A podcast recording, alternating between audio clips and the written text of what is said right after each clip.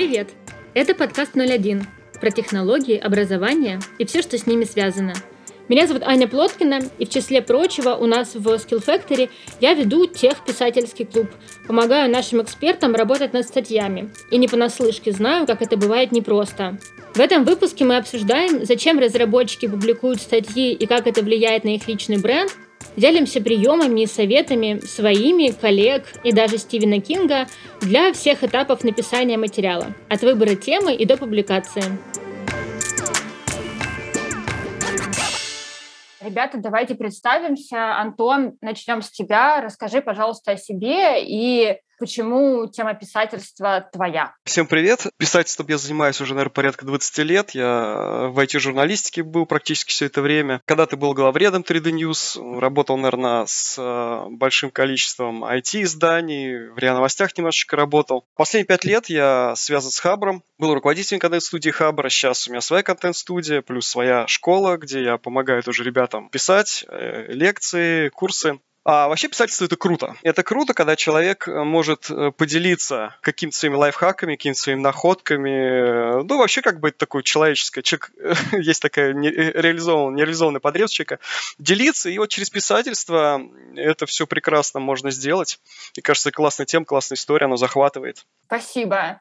Миша, расскажи, пожалуйста, про себя. Всем привет, меня зовут Михаил Бородин. Я являюсь ведущим автора курса full stack Python в Skill Factory. И по совместительству я являюсь руководителем группы разработки компании X5 Retail Group. А, вообще на питоне пишу достаточно давно. А, буквально сегодня заглянул а, в свою карьерную историю. 12 лет я уже в разработке, прошел путь от джуна до тимлида. И в какой-то момент времени понял, что хочу делиться знаниями и начал менторить э, различных э, разработчиков, которые хотят достичь каких-то высот. Начал заниматься подготовкой курсов и ведением этих курсов. Неоднократно возникали попытки как-то начать э, в письменном виде формировать свои мысли. Веду достаточно редко свой блог, на своем сайте. Обычно это все сводится к тому, что увидел какую-то интересную статью на английском языке, сделал адаптированный русский перевод, и на этом все. То есть с готовым контентом работать легко, а вот как генерить свой собственный контент, вот э, тут возникают сложности. Ну, а в чем именно сложности? То есть нет хороших тем? Или, может быть, темы есть, но тяжело начать? Да есть и хорошие темы, и знаешь, с чего начинать. Вот, допустим, приведу пример. Есть э, небольшая группа студентов, которые выполняют э, практический курс на Django. И для них нужно было сформировать э, некий перечень заданий по каждой тематике отдельно, описать задание, что нужно сделать в каждом задании, а, каким ссылкам и источникам информации в интернете они могут прибегнуть, что мы от них ожидаем. Ну, там, допустим, приведем пример. Нужно сделать на сайте кнопочку OAuth авторизации, то есть через какую-то учетку на стороннем сервисе, там Google, Яндекс, либо еще какой-то системе человек может войти через.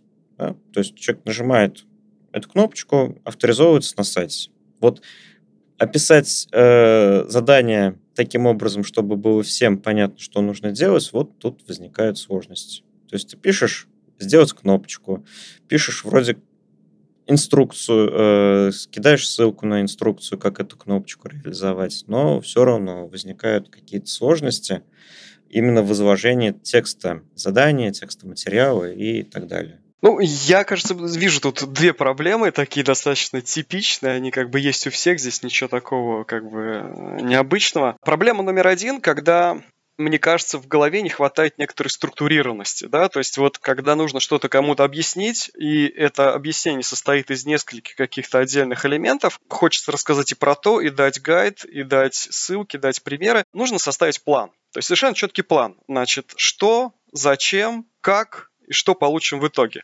может быть, этот план сделать чуть более детализированным. И потом на этот план начинает набрасываться уже какая-то информация. Значит, отдельно пишем гайд, отдельно пишем как бы там, значит, э, может, список ресурсов, отдельно зачем, отдельно к чему придем. И когда вот голова видит вот этот план, когда есть четкая структура, четкое понимание, писаться будет уже намного легче. Кажется, что сложность в том, как перевести условно, не знаю, технический или кодовый язык, то, что нужно сделать, на общепонятный. Ну да, я добавлю то, что разработчики часто используют какие-то специфичные термины, можно их, наверное, даже назвать э, жаргоном, который не всем новичкам понятен в этой сфере. Вопрос больше касался того, как дать объяснение материала простым человеческим языком без каких-то сложных терминов. В журналистике есть вообще такое хорошее правило. Если термин непонятен будет там условно 15-20% аудитории, его обязательно надо расшифровывать. Возможно, давать какие-то ссылки на описание, если там технология упоминается, может дать ссылки туда. Возможно, здесь подойдет формат объяснения, как, например, самый простой формат объяснения, как это делается, например, в энциклопедиях. Да? Когда мы хотим что-то рассказать про какой-то предмет, мы, опять же, берем четкую структуру, когда мы вкратце говорим, что это, какая его предыстория, как это развивалось, какие там версии есть. Ну, то есть вот э, выкладываем всю информацию, человек сам пробегается по тем пунктам, которые ему нужны, которых он не понимает, там блок со ссылками с какими-то дополнительными, ну, он как бы быстро все это восстанавливает. Обычно, не знаю, вот э, тоже я веду курсы, приходят люди, у них как бы немножко другие вопросы, они обычно боятся писать боятся вообще выходить на публику. Здесь побороть эти страхи, да, вот синдром самозванца тоже у нас вот тут всегда маячит можно как бы про это поговорить. Вот, Михаил, как тебе кажется, вот те люди, с которыми ты общаешься, и ты сам, опять же, страшно ли тебе выходить? Что именно тебя волнует, и что волнует тех людей, вот, с которыми ты работаешь? Про себя я могу рассказать то, что, в принципе, мне выходить э, на публику не страшно, и мне это иногда приносит удовольствие о чем-то рассказывать людям. Но когда нет какого-то четкого понимания, а что же им рассказать, иногда ничего в голову приходить не может. Точнее, не могут сформироваться нужные правильные мысли. Поэтому у меня и тоже такая возникает проблема, когда я понимаю, что я хочу поделиться своим опытом, там в виде каких-то записей в своем блоге, Потому что бывает, э, что на работе сталкиваешься с какими-то интересными ситуациями, и этот кейс можно было бы каким-то образом описать и показать решение этого кейса. Часто бывает так, что когда мы проводим техническое интервью с искателем, мы даем какие-то интересные задачки, и они эти интересные задачи пытаются решить. Часто у них не получается, но когда получается, они иногда дают интересное решение. Мы стараемся проверять не только знания там, компьютер-сайенс, знания алгоритмов и всего остального, но то, как еще и человек пытается найти выход из сложной ситуации. То есть однозначного решения по этой задаче нет, но какие-то варианты они называть могут, и исходя из этих вариантов мы понимаем, как соискатель будет работать уже с реальными задачами. Но когда дело доходит до написания самой заметки, ничего не приходит в голову, кроме двух-трех абзацев. То есть э, заметка сама формируется, но как-то в деталях ее не удается описать, э, расписать, чтобы читать это было интересно. А конкретно в этом случае а, хотелось бы рассказать про то, как ребята классно решают на собеседовании эти задачи, или как эти задачи вообще в принципе можно было решить, вот с твоей точки зрения, как со стороны сеньора? Как можно было бы решить вот, с точки зрения сеньора, опытного разработчика, то есть дать какое-то интересное, классное решение, чтобы те, кто потом заходили там, на мой блог, они вдохновлялись этими решениями. Я тебе прям сразу приведу классный пример. Вот в январе этого года на Хабре была э, статья, которая там просто с фантастическим рейтингом там взлетела, плюс 370, что-то такое. Она называлась «Физбас по-сеньорски». Ну, физбас – это, как, как, я так понимаю, такая задачка какая-то типичная, такая, которая на собеседовании задают, там простенький алгоритм какой-то, накидатель решение какой-то простенькой задачки. И человек э, тоже пришел на это собеседование, и он рассказывает, как он эту задачку решал. Значит, сначала один способ, потом следующий способ какой-то более интересный, более эффективный, потом третий способ решения этой задачи еще более оптимальный. И у него в итоге э, родилась статья, там порядка, не знаю, там 7-8 этих способов решения, один круче э, и оптимальнее другого, и народ просто бомбануло. Я вот такие статьи называю, так скажем, гиковскими, когда действительно человек приходит и вот шаг за шагом все круче и круче какое-то решение вот такое предлагает. Надо мыслить еще заголовками в том числе, да, то есть как эту информацию подать. Вот, например, в твоем случае можно подать там пять способов решения там такой-то задачи на собеседовании там на middle и для сеньоров. Вообще, как бы, в принципе, здесь вот Здесь еще элемент подборки включается. Подборки – это вообще классные истории, на которые люди хорошо реагируют. Пять способов решения того-то, 10 инструментов для этого, люди всегда на это классно клюют. И здесь, мне кажется, абсолютно живая тема, тем более, что она уже проверенная. Да, вот в январе была статья тоже, вот несколько способов решения одной задачи, ну там просто круто вообще. А можно сделать из этой, если раскручивать эту же самую историю, можно взять решение учеников решение тех ребят, которые приходят, взять, например, 10 фейлов. 10 фейлов, почему эту задачу ребята сделали неправильно. И тем самым показать ошибки и натолкнуть их на какие-то, может быть, э, на полезные алгоритмы или какие-то полезные варианты. Или, например, 10 лучших решений, как вот ребята тоже приходили, и там 10 способов, которые решали ребята. Мне кажется, для сообщества это вообще прям вот изумительные темы, они классные. И структура здесь простая, и материал наверняка у тебя накопился много по этим темам. И вот прямо раскручиваешь решение один, классно в нем то-то. Решение второе, там, классно в нем это. Наверное, мне кажется, вот такая была бы хорошая идея. Вообще, идея с форматами, вот есть такое правило работы с темами. Когда есть какая-то тема, и ты не знаешь, как к ней подступиться, нужно подумать, какие форматы к ней подойдут. Вот подборки – это один формат, а гайд – второй формат, энциклопедическая статья – третий формат можно вот так вот покрутить эти форматы в голове и подобрать, какой лучше сейчас вот зайдет на аудиторию. Причем такой способ подборки этих форматов или вообще подхода к темам. С кем-то поговорить, поговорить с коллегами, поговорить с учениками. Иногда можно поговорить, там, не знаю, с женой на кухне, и просто пока ты проговариваешь эту тему вслух, у тебя в голове включается вот этот процесс мышления, и у тебя шаг за шагом, она, у тебя голова будет решать этот вопрос, и ты, может быть, там через пять минут разговора скажешь, блин, да вот же, надо делать там вот э, гайд надо писать, потому что вот э, теории везде полно, навалено, на каждом углу все уже написали, а гайда ни у кого нет, и никто руками это не трогал. Условно, там теорию все написали, написали, на практике ни у кого не было. Я сейчас прям напишу, как вот на практике все это вот живьем, все это работает. Ну, то есть вот идет вот такое переосмысление, можно э, в Яндексе Вордстате покопаться и посмотреть, какие еще запросы с этим ключевым словом люди вводят. А, глядя на эти запросы, можно посмотреть, что люди спрашивают там, может быть, про какую-то параллельную технологию, которая там используется. И надо про нее рассказать больше. И вот тема вот так вот в голове крутится-крутится, потом ты четко понимаешь, что во, надо писать вот это. После того, как э, тема появилась, то есть четко сформулирование, четко как бы вот осознание пришло этой темы, а дальше по моей схеме подготовки материалов идет следующий очень важный этап. Нужно четко сформулировать рабочий заголовок. Пока не будет четко сформулированного рабочего заголовка статьи, статья будет ни о чем, писать будет непонятно про что, мысли будут путаться. Это вот будет просто такой колхоз. То есть нужно сразу четко себе представлять. Пять способов, как сделать то-то. Или э, почему там сеньору нужно знать, э, как решать вот эти пять задач для собеседования. Кажется, что если начинать с выбора именно темы, то можно над этой задачей прокрастинировать просто веками до того, чтобы вот какую-то супер классную формулировку придумать, и каждый раз ты будешь считать, что это не самая лучшая формулировка, и нужно было придумать что-нибудь еще, и нет, я отложу, это все тоже какое-то не то и не подходит. Ну, то есть я говорю, у меня с текстами плохо, но если я начинаю не с какого-то там условного фрирайтинга или просто тезисов, а концентрируюсь на заголовке, все как бы мой синдром отличницы, мой перфекционизм мне бьет линейкой по рукам и говорит, нет, Тань, это все не то это недостаточно круто, неправильно. Не, вот Насколько это вообще всем подходит?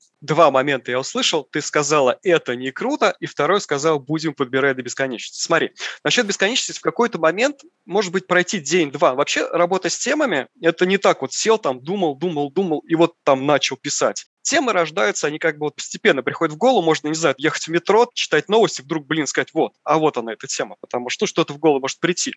И человек за нее хватается говорит, да, нужно написать гайд. Гайд написать для ребят, чтобы ребята могли нормально решить эту задачу.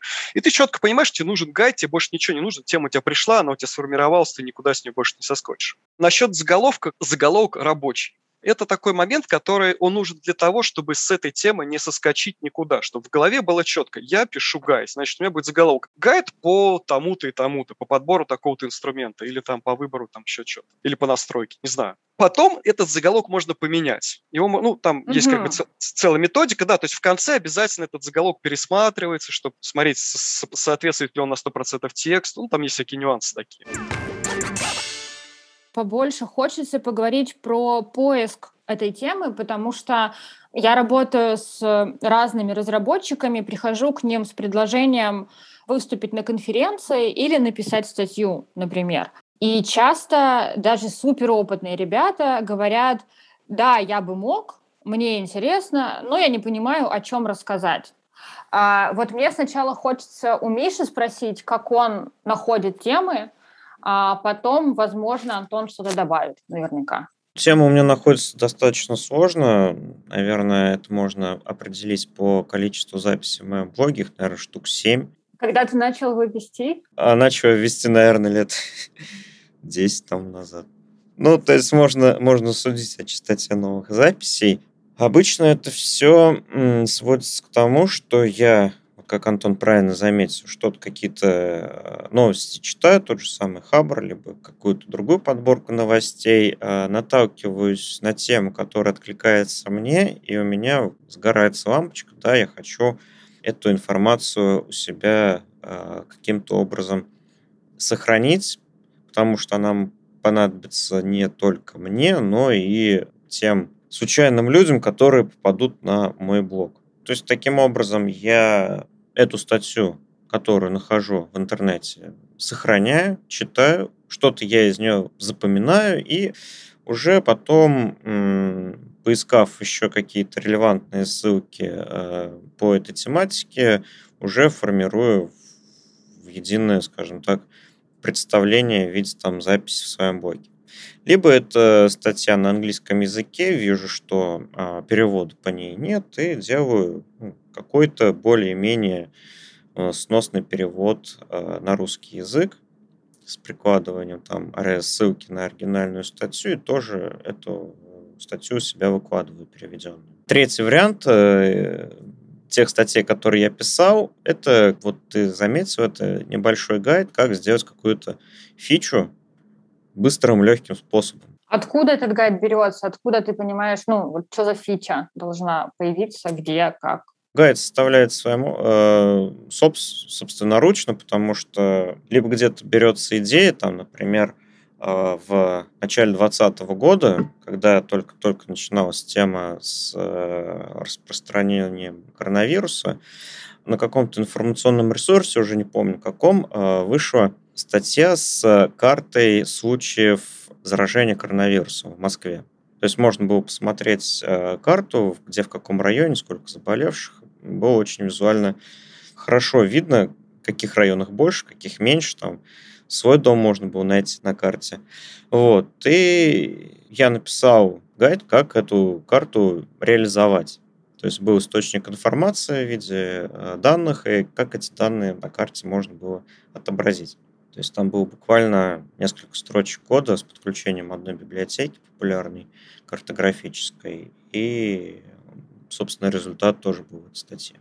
А как ты ее заглавил? Что-то типа ковид-карта в Москве или что-то в этом духе. А заголовок, на самом деле, очень важная штука, да, на этапе работы над статьей, и ну, человек кликает на заголовок. Если мы заглавим, как сделать, отобразить базу на карте там за 5 минут, это прекрасная штука. Э, придут куча людей, которые, может быть, новичков, и они будут тебе просто безумно благодарны за это решение, которое за 5 минут позволит им там все это подключить через там, через API, там еще через что-то. Кстати, здесь э, вот я услышал в твоих словах еще один, по сути, вопрос, точнее не вопрос, а проблемку такую. Есть проблемка с позиционированием людей, с позиционированием, ну, так скажем, потенциальных авторов статей, в, скажем так, в сообществе. То есть каждый, кто хочет написать статью, ну или большинство, скажем, из тех, кто хочет, хотят написать статьи, они считают, что они должны написать что-то неимоверно крутое. И они должны найти какую-то крутую тему, чтобы всех удивить, все ахнули, все вздрогнули, чтобы это им там в личный бренд записалось красной строкой. Это классно, и в принципе это правильно. Но здесь нужно понимать одну простую вещь, что если я буду сидеть с мыслью, там, блин, мне нужно там, чтобы мир вздрогнул, нужно там сделать какую-то статью, там, набацать. Блин, никогда такая статья такая статья родится раз в год, условно, может быть, там раз в два года.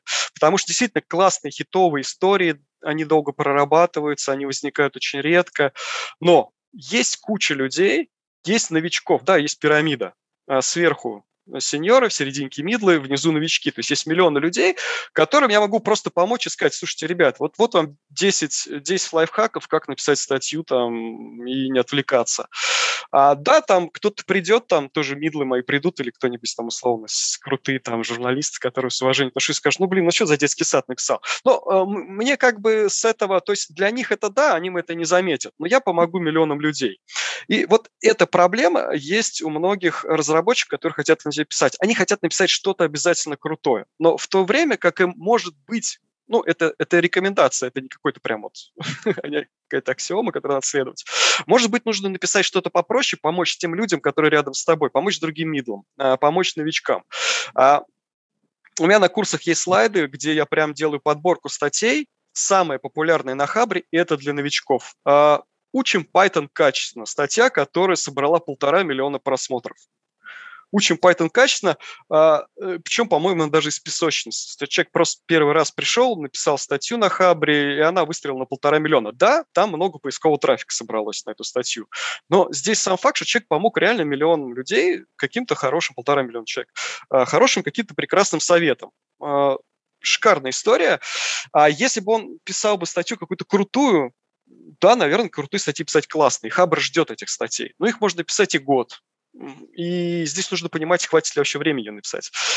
А второй вопрос, который я у тебя услышал, а, это как раз опять касается тем, а, откуда берутся темы. Смотри, ты очень правильно подметил.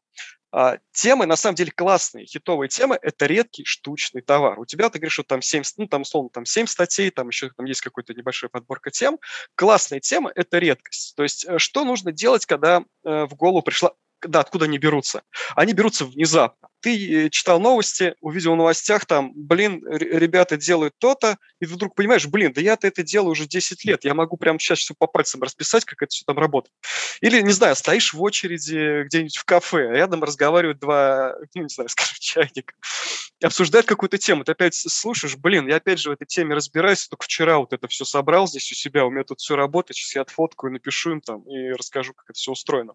Да, какую ошибку совершают люди, когда такие темы приходят? А, они их не записывают. Ровно через минуту 60% людей забудет эту тему вообще, никогда больше про нее не вспомнят. Мы живем э, в эпоху информационного перегруза, а, новости, статьи там на работе, там все это, все забывается. Журналисты что делают? Они достают блокнот, ну, в кавычках, блокнот, да, то есть смартфон, там программы для записи берут и записывают это все. Записывают, причем стараться записать уже сразу, может быть, рабочим заголовком, чтобы четко сформулировать, о чем буду рассказывать, и записать, что главное в этой истории. Потому что, опять же, пройдет день-два, э, журналист открывает этот блокнот, чтобы посмотреть, что у него там лежит, выбрать самое лучшее из этого блокнота. И, может быть, уже как бы что-то, какие-то детали там потеряются, поэтому надо вот записать. Работает только так всякие магические способы высасывания крутых тем из пальца, ну, мы тоже их используем, нам клиенты там приходят, что-то там спрашивают, мы тоже сидим там, мозгоштурмом. Именно классные истории э, рождаются только так, их надо не потерять. Вероятность процентов 8, что через час точно не вспомнит. Вот это вот прям вот железно работает. Есть тема, понятно, о чем писать, есть заголовок. Миша, вот что ты делаешь дальше? Давай про тебя сначала? После того, как э, у меня формируются темы и я составляю заголовок, я начинаю думать, что же писать. А этот процесс думания, он как устроен? Ты сидишь, э, томно смотришь в окно? Ну, типа того. Иногда и такое происходит, но обычно я составляю пункт. Если речь идет о каких-то гайдах, то каждый гайд, он состоит из последовательности неких действий, которые нужно совершить, чтобы получить э, конечный результат. И воспроизведя эти действия там, на бумаге, ты думаешь, то, что все хорошо. То, что все, гайд удался, статья соберет полтора миллиона просмотров, но на самом деле не так, и люди не понимают, что же там вообще в, этом гайде написано. Вот, то есть такой проблемы тоже сталкиваюсь, когда само содержание статьи, оно может хромает.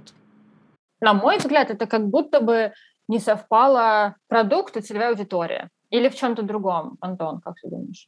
Мне кажется, ну, очень близко, да, смотрите. Момент первый, то, что все-таки, да, нужно со структуры начинать. Структура очень поможет а, поможет э, сформулировать свои мысли и поможет как бы дальше просто на этой структуре наращивается, скажем так, мясо, текст. Вторая проблема в том, что нужно четко а, задать себе вопрос, что хочет услышать э, читатель. То есть э, мы всегда, вообще 90% авторов, в том числе я тоже себя постоянно на ловлю, я прихожу и хочу рассказать какой-то кейс. Э, рассказать какую-то историю, написать какой-то гайд, э, еще что-то такое. В этот момент э, я как бы немножко тону в этой истории и немножко от реальности отскакиваю. То есть я погружаюсь в какой-то кокон, в этом коконе что-то варится, из него потом выходит какая-то условно статья. Эта статья, как ты сейчас сказала, она может не попасть в аудиторию просто потому, что аудитория хочет что-то другое спросить в этой, в этой вещи. Или нужно себя вот в этот момент остановить и сказать, так, окей, а что хочет услышать читатель в моей вот этой истории. А, я могу вам, кстати, привести один небольшой пример. А, у меня вот была статья в прошлом году. А, друг купил 4 жестких диска в USB-кейсах и хотел их, значит, поставить в NAS. Почему в USB? Потому что в USB-кейсах в полтора раза было дешевле, чем просто в пластиковых коробках. А, так случилось, что ему подсунули этот самый контрафакт. Один из дисков был а, поддельный, ну как поддельный, где-то на каком-то этапе произошла подмена. Вместо 6 терабайтного был 320 гигов, там 15-летней давности. А, он попытался Иу. сдать... А, да, вот, при этом голограммы все были заклеены, все было изумительно, коробки были запечатаны, все было шоколадно. Он попытался, значит, э, отнести это в магазин. С магазином два месяца шла переписка. Магазин планомерно на все вопросы, короче, нас посылал, мы с ним вместе переписку вели. И магазин все посылал, посылал, посылал, посылал, посылал, посылал. Мы аргументировали, аргументировали, аргументировали, потому что как бы магазину было, казалось, выгодно поймать жулика найти, то есть понять, где что произошло, почему так случилось, нас послали. Вопрос, что главного в этой истории для читателя? А если мы будем э, говорить с позиции писателя, то мы захотим излить боль. Э, мы хотим рассказать про то, какой был плохой магазин, какой ужасный кейс, как это все произошло. Но если мы поставим себя на момент читателя, э, история повернется другой стороной. Более того, кстати, если мы напишем вот это нытье про магазин, нас вообще воспримут как нытика, как попытку отомстить, и вот это вот все. Но мы должны спросить, окей, а что в этом должен увидеть читатель. Во-первых, читатель, например, захочет увидеть, э, найти проблему, да, почему так случилось и как сделать так, чтобы больше этого не произошло. А второй момент, нужно понять, то есть дать какую-то людям еще дополнительную информацию, э, это случайность, не случайность. То есть вот, ну, какую-то аналитику. То есть должна быть аналитика и должна быть какие-то вот выводы по этому кейсу. Ну и вот мы тоже ковырялись, все заняло времени. Э, нам немножко тут помогли тоже там э, ребята с форума, из комментариев. А, выяснилось две прекрасные вещи. Вещь первая, что, например, ну, вот про этот кейс, а, выяснилось, что все коробки, которые имеют снизу бумажный замок такой вот складной, он так в четыре, четыре язычка друг в друга так закрывается, он, оказывается, вскрывается элементарно линейкой. И все голограммы, которые сверху на крышке там заклеены, стикеры, голограммы, они все остаются нетронутыми. И все это изумительно можно оттуда вытащить, положить кирпич и э, отнести его там покупателю. И первый момент для читателя, ребята, если вам привозят любой товар, часы, Uh, не знаю, видеоплеер, телевизор, там, не знаю, там еще чего-то, там, Xbox, uh, посмотрите, если у этой коробки бумажный замок, то прям при курьере открывайте, проверяйте, там может быть все что угодно. А второй момент, э, всплыла боль, как раз то, что с Seagate это вообще старая история, и там уже как бы есть целые там какие-то банды каких-то злодеев, которые берут за кэш, покупают эти диски, приносят их домой, подменяют, через два часа возвращают, забирают кэш, и потом этот э, контрафакт достается какому-то следующему покупателю, и он влетает. Соответственно, аудитория становится благодарной человеку за то, что он подсказал, за то, что нашел какой-то выход. А если мы просто пожаловались на магазин, ну, там, конечно, нашлись бы люди, которые тоже бы этот магазин обсудили, там поныли бы, ну, и как-то все это там куда-то слилось бессмысленно. Аналитика и польза. Должна быть польза для читателя. Кстати, польза может быть э, разной. Э, есть две категории пользы. Польза может быть прямая, когда мы пишем какой-то гайд и просто помогаем людям решить какую-то проблему. А вторая польза а, в журналистике, скажем так, называется инфотейментом. Это когда люди э, потребляют контент для того, чтобы информацию, того, чтобы отдохнуть. Если эти две пользы в одной статье сойдутся, это будет бомба. А, если как бы что-то только одно, это вот надо смотреть, чтобы обязательно какая-то польза была. Либо практическая, либо вот такая, словно там, информационно-развлекательная. То есть надо тоже mm-hmm. вот за этим следить и понимать, чтобы вот тогда статья точно попадет в аудиторию. А еще вот про попадание в аудиторию иногда нужно, особенно для Хабра, может быть, может быть полезным указать, на какой аудитории эта статья позиционируется. То есть для джунов, например, или там как новичку сделать то-то. Тогда все будет четко понятно, никакие там умные мужики туда в эту статью не придут и не будут критиковать, что ты нам рассказываешь какие-то прописные истины. Нет, мы рассказываем специально джун, как за пять минут а на карте отобразить там все ковидные адреса. Касаемо выбора аудитории, тут мы э, рассматривали только две площадки сейчас. Это свой собственный блог на своем домене и Хабр. Когда ты начинающий автор и хочешь начать писать, э, какую площадку выбрать? То есть сразу ли идти на Хабр, либо писать куда-то на, своем сайте, либо еще какие-то площадки есть. То есть, исходя из э, там, около айтишной тематики, что может быть полезным для размещения статей. Сейчас весь мир как бы схлопывается, как раз вот э, схлопывается к тем площадкам, которые продвигают контент. То есть мне, например, очень выгодно писать на Хабр, потому что я знаю, я напишу, положу там соответствующие рубрики, и статью, как бы даже статья будет условно неудачная, если там ее там, она в топ там не выйдет, в суточный, а все равно люди получат ее по, по подписке, они прочтут, она принесет пользу, статья соберет все равно аудиторию свою. Если я напишу в своем блоге, то продвижением этой статьи должен заниматься я. То есть я вот пишу в своем блоге, я смотрю, ага, 20 человек там, условно, там, меня на сайте ее прочло. я покладу ее на Хабр, ее читаю там, ну, условно, там, не знаю, 4, 5, там, 8 тысяч, ну, там, например. А если это какой-то суперхит, там, может быть, и 50, и 60 тысяч набраться запросто. На самом деле, Хабр такое уникальное явление, будем говорить. А можно прийти на это на медиум, на медиуме там вообще сложная система рейтингов, там аудитория вся обо всем. Даже при том, что люди умело там в сообщество там эти добавляют свои статьи, там читатели низер. 200-300 прочтений. Если повезет, там тысяча, но это как бы там немногочисленные кейсы. Хабр сразу дает несколько тысяч. А стоит ли каким-то образом пытаться выйти на международные площадки, там наподобие Reddit или DevTool, если ты владеешь английским языком и если нет? Слушай, вопрос очень хороший, и, наверное, тут он как бы, может быть, я не сильно в этом компетентен. Э, я думаю, что пробовать стоит всегда. Это общий такой ответ. Конкретно, ну вот просто у меня нет такого опыта. Но э, на самом деле мы, когда в свое время в Хабре тоже сидели, искали, Хабр хотел выйти на международную аудиторию, сейчас они до сих пор пытаются это сделать. Э, есть англоязычные, но они там прочтений мало сейчас собирают, англоязычные можно публиковать на Хабре материалы. А, в принципе, за рубежом прямых аналогов очень мало. У Хабра и по аудитории они с ним где-то даже отстают, вот, если взять русскоязычный. То есть, на самом деле, такое там очень все как-то рассредоточено. Ну, по крайней мере, так вот картина такая была год-два назад, когда мы это смотрели. У меня еще тогда такой дополнительный маленький вопрос э, по площадкам. Стоит ли идти сразу на Хабр, либо если только начинаешь, еще не очень уверен и не готов отхватить не свою долю хейта, не свою долю славы, может быть, стоит идти как раз на более мелкие э, площадки и там условно расписываться где-то на них. Либо а. лучше сразу идти на хабр. Я думаю, что если есть какие-то опасения, стеснения, можно пойти куда-то еще. Я сам у себя тоже практикую такую историю. Я иногда одну эту статью кидаю на разные площадки. Я могу кинуть статью на XBT, за сутки собрать там всю критику, потом прийти с ней на Хабр. Ну, там есть тут еще такой нюанс, что э, XBT просит, ну, требует, чтобы блогеры размещали там статьи, э, а потом куда-то перепощивали их только спустя. То есть сначала на XBT, а через два дня, где, где пожалуйста, там себе куда-то тащите ее. А для меня это идеальный вариант, потому что я могу обкатать статью. Я соберу критику, я быстро скажу, ребят, да, действительно, сорян, здесь действительно попутал, быстро что-то поправить, какие-то там такие сложные какие-то материи там идут, там условно, или где-то мог ошибиться. Да, так что, Аня, советую, мне кажется, вполне себе можно где-то ее опубликовать. Или же можно опубликовать в одном месте, э, через неделю написать новую версию там этой статьи, э, может быть, более глубокую, с подсказками читателей, и прийти с ней на Хабар. Она будет уже обкатана и уже как бы вот и аккаунт где-то там, не знаю, в другой, на другой площадке можно так использовать, действительно, как такой обкаточный, там, ну, там, заминусует и фиг с тебе. А на Хабр приходить уже таким белым пушистым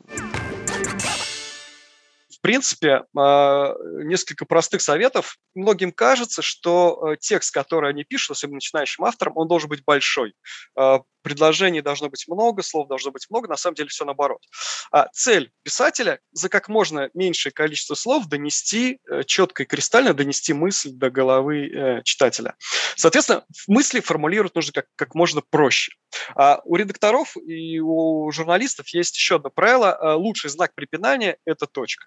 То есть, если вы пишете какое-то длинное, сложное предложение, и если где-то там можно поставить точку, ставьте точку, пусть это будет два предложения, читателю будет легче читать, вам будет легче писать, не, вот эти конструкции не нагромождая. А один абзац – одна мысль. А еще есть проблема с, со штампами. Очень часто люди используют какие-то газетные штампы, как нам всем с вами известно, или там мы все стремимся к лучшему. То есть вот какие-то есть такие вот наброски, их надо вообще все это выбрасывать. То есть разговор автора в блогах должен быть как вот общение на кухне с товарищем, не знаю, за кружкой пива, условно. То есть простая речь, простые слова, без, эм, без премудрости, и писать будет, на самом деле, вот в этом плане будет писать легко.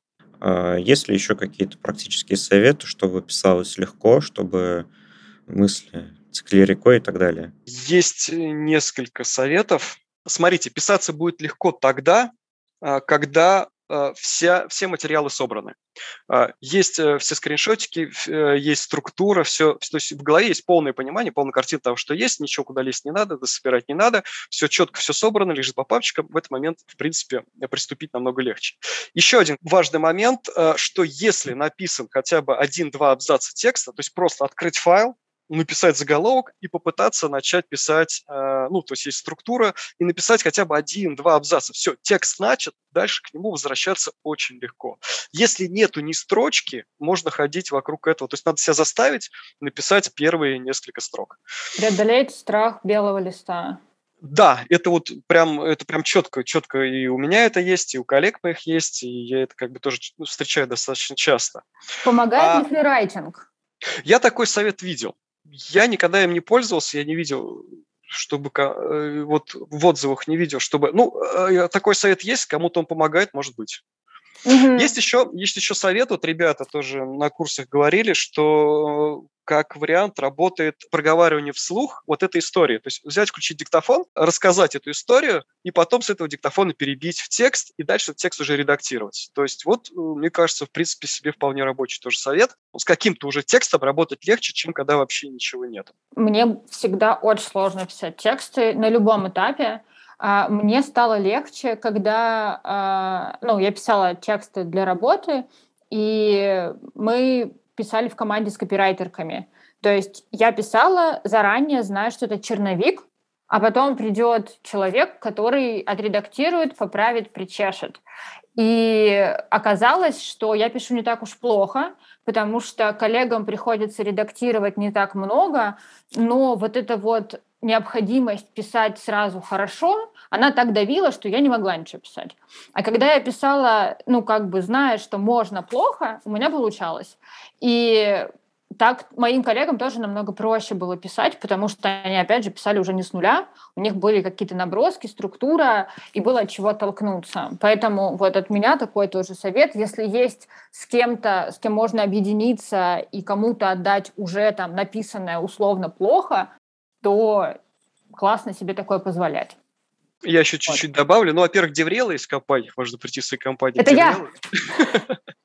Сказать, слушайте, помогите мне, вот у меня есть там какой-то черновик, помогите его шлифануть. И еще один совет, кстати, вот все писатели, журналисты, писатели, там вот у Стивена Кинга это прям ярко так выражено очень. А чтобы научиться писать, а, нужно в первую очередь много читать. Причем я вот добавлю к тому, что нужно читать именно ту площадку, на которую ты хочешь выходить. Если ты хочешь выходить на Хабр, надо читать Хабр. Если ты хочешь на VC выходить, нужно читать VC. Если ты там еще какой-то, значит, нужно читать ту площадку, чтобы смотреть, изучать аудиторию, смотреть, тренировать свою нейросетку в голове на сэмплах, которые вот, а, значит, там в изобилии представлены. Прокачивать, прокачивать, прокачивать и писать. Каждая следующая статья, она вот эм, э, будет оттачивать эти навыки и будет получаться все лучше и лучше. Угу. А, начать можно с чего-то простого, сделать подборку для начинающих, а потом уже где-то там на ней потренироваться, собрать критику, посмотреть, как это все происходит, обкатать вот эти самого для себя, обкатать процессы, понять, что ничего страшного в этом нету. Я все-таки хочу спросить, из э, нашего разговора сегодня, Миша, что ты готов к себе унести, что готов прям применять буквально завтра? Ну, я на самом деле очень вдохновился нашей сегодняшней беседой. У меня прямо открылись глаза на какие-то вещи. Например, э, писать гайды для новичков. Прямо так, чтобы много заниматься написанием гайдов, мне такого не было. Вот. Но я думаю, что это хорошее начало, потому что в гайдах всегда есть четкая структура. Вот. И, как мне кажется, начать их писать будет достаточно просто. Ну и практиковаться, как мне кажется, что вот составлять план по написанию, заставлять себя это делать, наверное, даже не сразу на Хабр это писать, хотя бы начать со своего блога, писать одну статью в неделю минимум. То есть в таком вот ключе, мне кажется, у человека очень быстро набьется рука и э, повысится и качество написания статей, и желание будет расти, потому что будет результат. Ну и страх чистого листа, он уже тоже будет минимизирован. Спасибо. Антон, хочешь что-то добавить? На самом деле человек очень много приобретает. Действительно, человек, который выходит на хабр, он прокачивает свои софт-скиллы, он много действительно приобретает. Это классная штука, если есть возможность в этом тренироваться, это здорово. Более того, в компаниях вообще лю- людей, пишущих, очень мало очень мало людей, которые могут писать. Если э, натренировать себе этот скилл, мне кажется, можно стать такой вот небольшой звездочкой где-то там внутри компании, да, то есть вот опять же ищут людей, которые будут на конференциях выступать, на метапах, а, со статьями выходить. И это тоже такая творческая очень история для людей, скажем так, не только чисто технических, но еще и творческих, как бы, у которых творческое что-то внутри, начало. Это классный выход и классная ниша, которая, вот, скажем так, мне кажется, свободна. Все компании ищут, кто бы у них там, условно, мог бы там писать. Вот, если научиться, тренироваться, вот можно попробовать в эту историю вскочить в этот поезд. Будет интересно. На этой ноте будем завершать. Большое спасибо, Антон, Миша. Я тоже вдохновилась и тоже хочу начать писать. Мы поговорили про то, как и зачем писать, какие приемы можно использовать, как выбирать форматы и как не бояться. Пишите больше, будем рады вас почитать. Спасибо, что были с нами. Всем пока. Спасибо, всем пока. Спасибо.